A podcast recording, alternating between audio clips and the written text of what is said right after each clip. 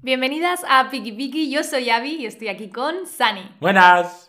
Vale, el tema de hoy lo traigo yo y estamos como súper felices esta mañana y demás. Y he dicho, joder, a mí me apetece hablar de una cosa, pero no sé, creo que nos va a cambiar un montón el mood. Vamos a hablar de una cosa, me dice esta mañana y dice, vamos a hablar de una cosa que posiblemente nos ponga triste. Pero yo creo que hay que enfrentar el tema desde el empoderamiento y analizar esta cuestión. Vamos a ver. De lo que yo quiero hablar es de cómo de certera e irrefrenable es la violencia verbal. Ajá, ok. Todo esto parte de un pensamiento que, que tuve que es, la violencia física, si alguien te va a lanzar un puño, es como que tienes oportunidad de esquivarlo. Tienes oportunidad de esquivarlo, de pararlo, como sea. Es como, puede que te llegue el puño a la cara o puede que lo esquives, ¿sabes? Tienes cierta posibilidad de librarte de esa violencia. Pero la violencia verbal no se puede frenar. Una vez te dicen algo, eso llega a tus oídos sí o sí, no tienes manera de esquivarlo. No hay vuelta atrás una vez las palabras han salido de tu boca.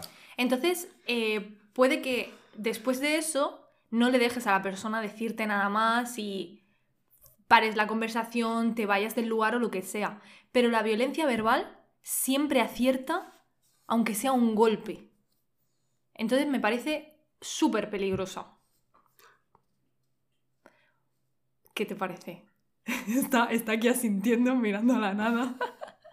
Yo creo que sí, el, eh, de esto hemos hablado varias veces y yo pienso que cuando a ti una persona eh, te quiere herir, la manera, la mejor manera que tienes de herir a alguien, yo creo, es simplemente usando las palabras. Se supone que somos, que somos muy maduros y muy adultos todos y demás y que esas cosas nos tendrían que dar igual. Pero incluso al hombre más curtido o a la mujer más curtida, eh, una palabra que le dé justo ahí en el spot donde le duele, algo que sea muy personal o algo que sea como donde tienes un problema y no Mm. quieres sacarlo a la luz, que otra persona te lo haga que la luz brille ahí, va a dolerte mucho y va a ser algo que creo que va a resonar en tu cabeza durante mínimo días, porque vas a estar pensando, ¿por qué alguien me diría eso, no? Preferirías, yo en mi caso muchas veces preferiría que en vez de haberme dicho algunas cosas que me han dicho, me hubiesen pegado directamente, porque del golpe me recupero rápidamente, ¿no? Tardo unas horas y ya se me olvida de que me han pegado realmente. Pero las palabras resuenan en mi cabeza, hacen eco. Es como el de las palabras siempre necesitas un tiempo de recuperación. Hmm. Aunque, como tú has dicho, aunque seas una persona muy curtida, aunque yo, por ejemplo, que tengo, considero que tengo una buena autoestima, entonces pocas cosas me van a hundir esa autoestima, pero si me dice algo feo, Sí, algo que justo yo sé que te puede doler mucho. o no, o, o simplemente aunque me digas una tontería de, es que me pareces, o sea, no, tú nunca lo harías, yo lo sé, pero imagínate que cualquier otra persona me dice, que, mm, pareces tonta, imagínate, y Hmm. yo sé que no soy una persona tonta, ¿vale?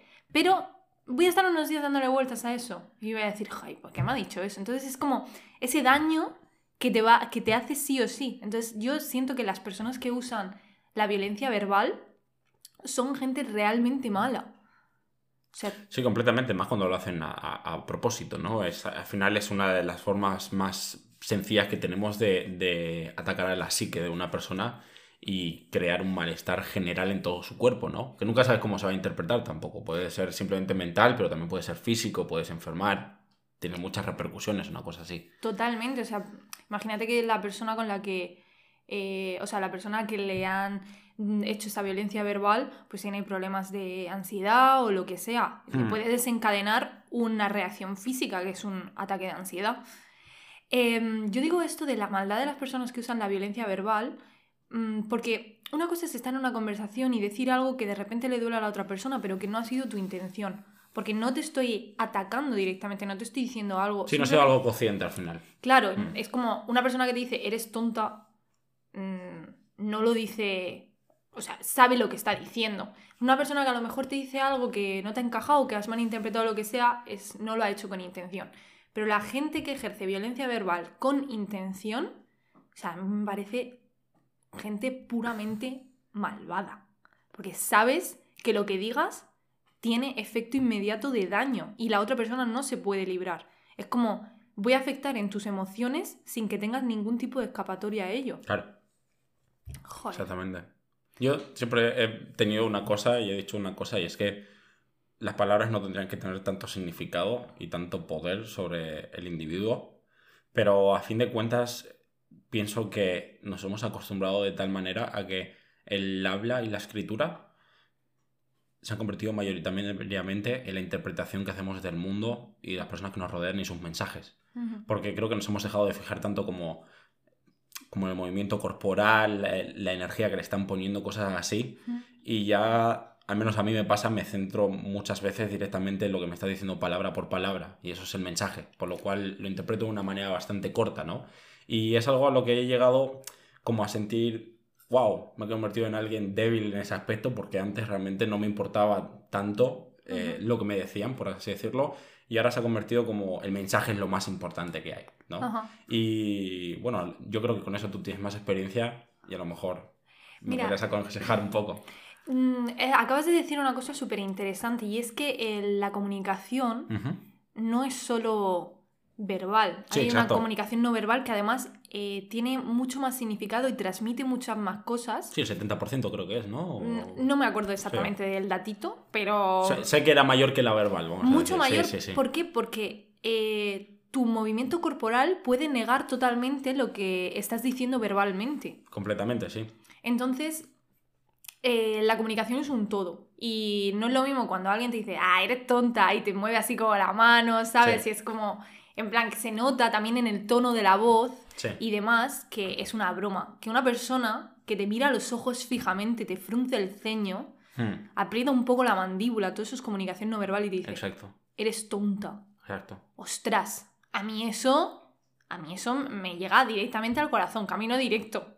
Y puede ser que eso sea una de las razones por las cuales ahora mismo hay tanto como fervor en las redes, ya que hmm. no podemos ver la persona que nos está escribiendo y nos está comentando o simplemente estamos manteniendo un debate, una discusión con esa persona, ¿no?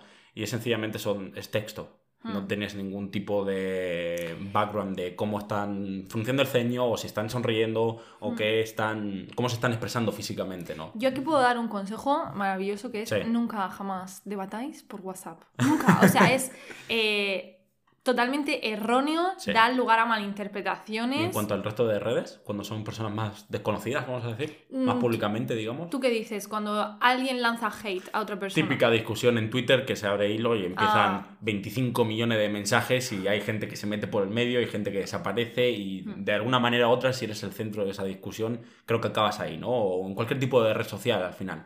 Porque eso es como algo que se ha visto eh, todas las campañas muy basadas como en odio hacia cualquier tipo de cosas. Lo hemos visto mucho durante la época del COVID, ¿no? Y, por ejemplo, mm, pro vacunas y anti vacunas, ¿no? Mm. Y simplemente era una discusión por texto. Y algunos memes, algunas imágenes, pero no demasiado mm, cara a cara, vamos a tener un buen debate, vamos a hablarnos, ¿no? Y, y enfréntate a una persona directamente, ¿no? Yo creo que aquí entran dos factores. El primero es que Twitter está o sea, Twitter es un lugar donde ser radical. Entonces, no, la gente no entra a discutir para encontrar un punto medio, que es cuando lo haces en persona y tú tienes un conflicto con alguien, debates, hmm. intentas escuchar lo que te dice y demás para intentar llegar a un punto medio, decir, bueno, vale, ok, tú piensas eso, pero mi opinión sigue siendo la misma del principio. O, oye, he cambiado de opinión, lo que sea. En Twitter esas cosas no pasan. En Twitter hay un, un código de lenguaje súper agresivo y yo, por ejemplo, odio debatir por Twitter. Alguna vez me he metido cuando he visto a alguien que ha dicho, ha escrito alguna barbaridad, me he metido, pero es que no voy a. Siento que no voy a cambiar nada. Entonces lo podríamos ver como un canal más unidireccional de comunicación. Es como un sitio donde vomitar tus pensamientos y, señalar al que no tiene los mismos. No te digo que no haya gente que debata bien en Twitter, ¿eh? Lo que pasa, a mí, por ejemplo, Twitter me gusta. Dentro de todo. Generalizando, yo me refiero, ¿no? Yo no es por lo que he visto, yo como. A mí, por ejemplo, me gusta mucho ver qué opina la gente sobre ciertos temas. Y me gusta ver las opiniones y, por ejemplo, también hay gente especializada que hace divulgación y demás. A mí Twitter hmm. me gusta, es un sitio donde me meto todos los días a leer un poquito qué, qué está pensando la gente en el mundo. Sí. Pero los debates en Twitter, yo personalmente no me meto ahí porque me, me provocan mucha, mucho malestar y es como meterme en un sitio a recibir violencia. Entonces no, no quiero eso. Exacto, pero es como yo tengo las opiniones de muchas personas por detrás de estas palabras que voy a decir, pero es que ese sentimiento de esa violencia o ese eh, em, ambiente hostil en, esta, en estas redes, por ejemplo como Twitter, es una cosa que la mayoría de sus usuarios lo conocen, los que son activos y los que participan, ¿no?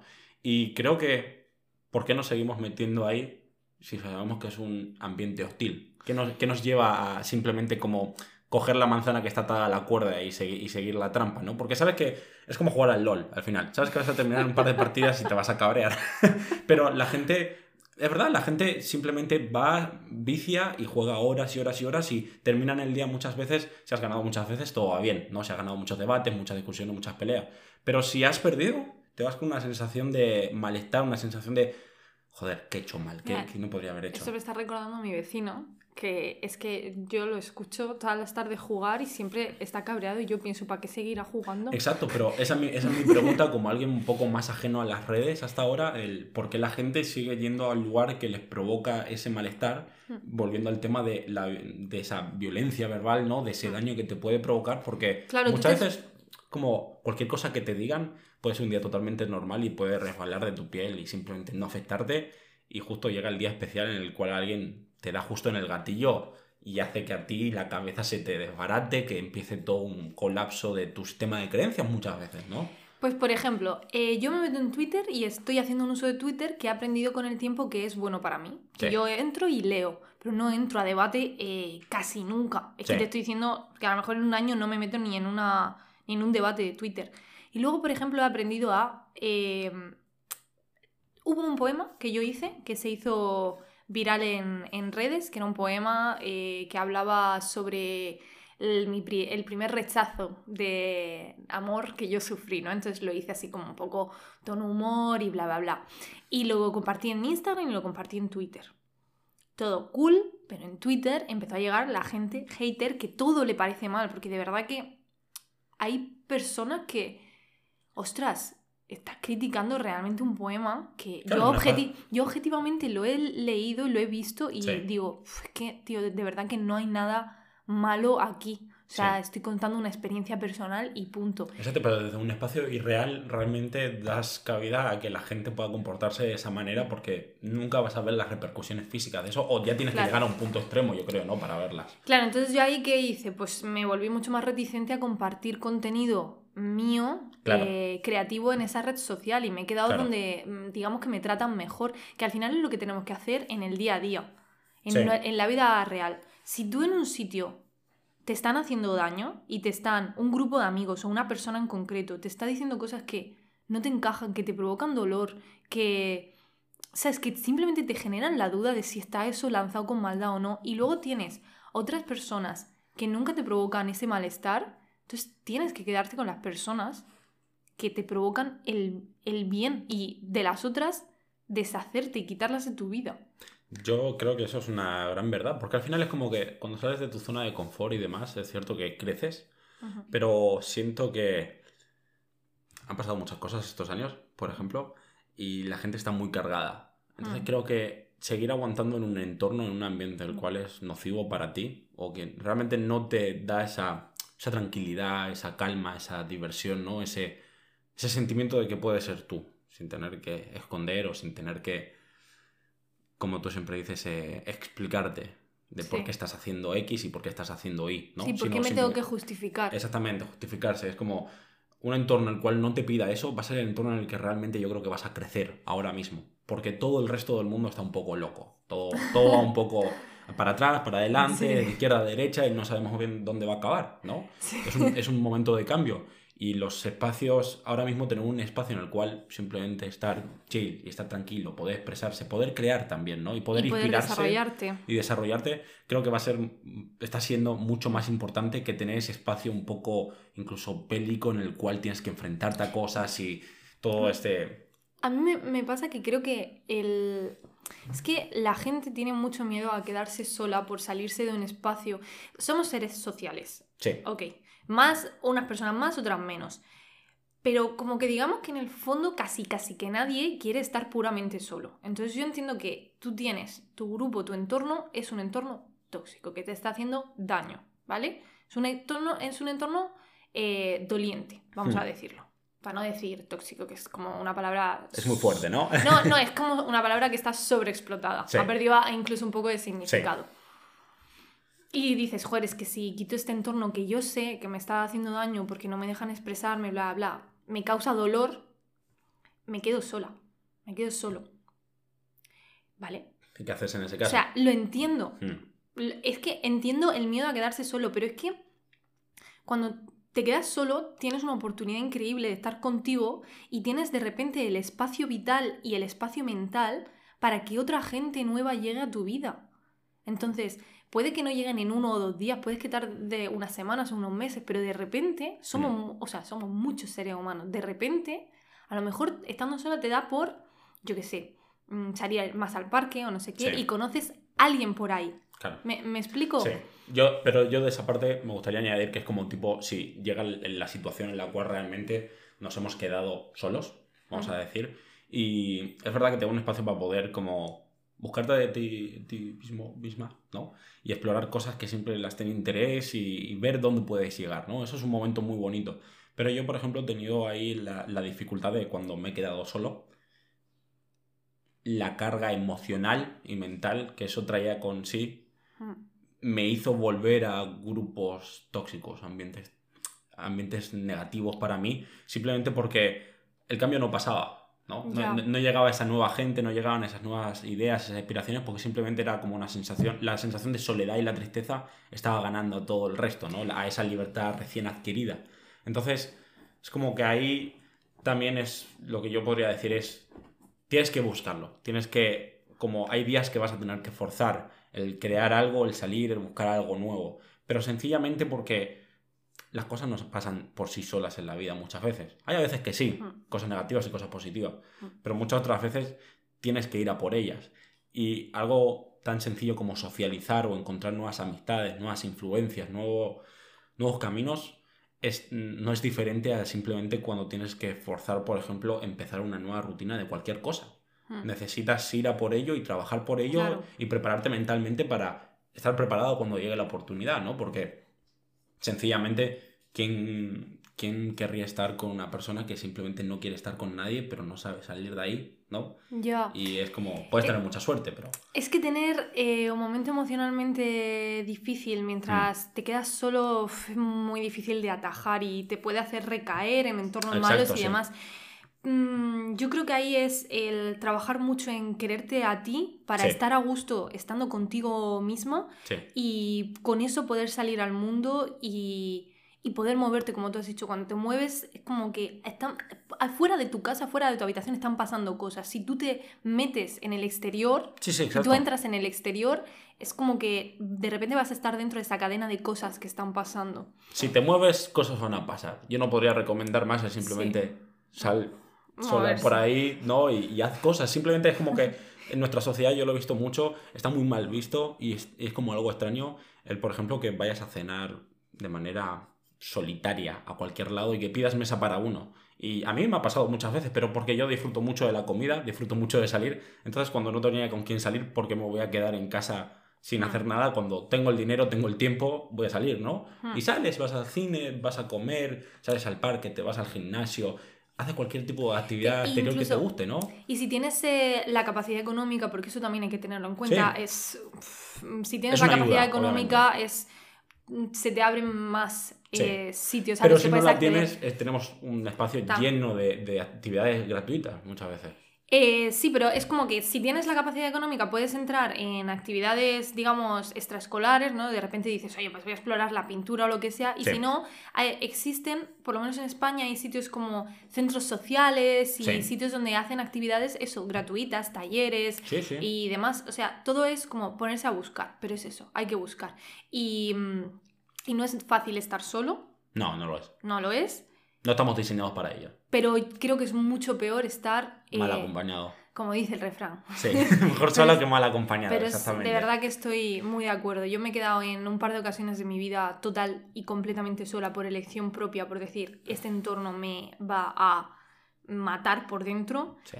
y ha sido difícil, pero en mi caso he tenido la suerte y he tenido también yo la predisposición a que llegaran cosas mucho más bonitas después de eso y conocer a gente increíble. Hermoso. Y tú, lo, y tú también, joder, tú te fuiste de España y dijiste voy sí. a buscar y... Sí, y yo, yo salí del país totalmente solo y encontré personas que literalmente me cambiaron la vida y me hicieron, me mostraron lo que son las amistades de verdad, ¿no? Y personas que simplemente te llenan el corazón cuando estás con ellas y no te hacen dudar de ti mismo y cosas así. ¿no? ¿Qué semilla les dejamos para hoy? Entonces. Pues yo creo que toda esta última reflexión es la semilla que se tienen que quedar. Que, mm, que cuidado con la violencia verbal, cuidado con quien te la ejerce y sal de ahí si alguien lo, lo está haciendo. Hay mil oportunidades fuera y simplemente hay que tomar el, el paso y la decisión por protección propia y por el bien propio de salir y buscar algo mejor. Siempre va a haber algo mejor fuera. Simplemente hay que tener el valor para cambiar. Y también influye un poco, yo creo, el factor suerte. A veces es que, y no te culpes si a lo mejor te esfuerzas un montón y, no oye, no, funciona, no está sí. funcionando. Bueno, pues es que puedes tener mala suerte, puede que las cosas no se estén alineando para ti. No pasa nada, no es un fracaso tuyo. Si tú lo estás intentando, estás ganando cada día que lo estás intentando. Exactamente. Pues ya está, joder, se nos ha ido un poco de tiempo. Es que yo a este tema me encanta. Pues nada, muchas gracias por escucharnos. Sí, y nos vemos a la próxima. Piqui piqui para todo el mundo. Piqui, piqui, chicos. Chao.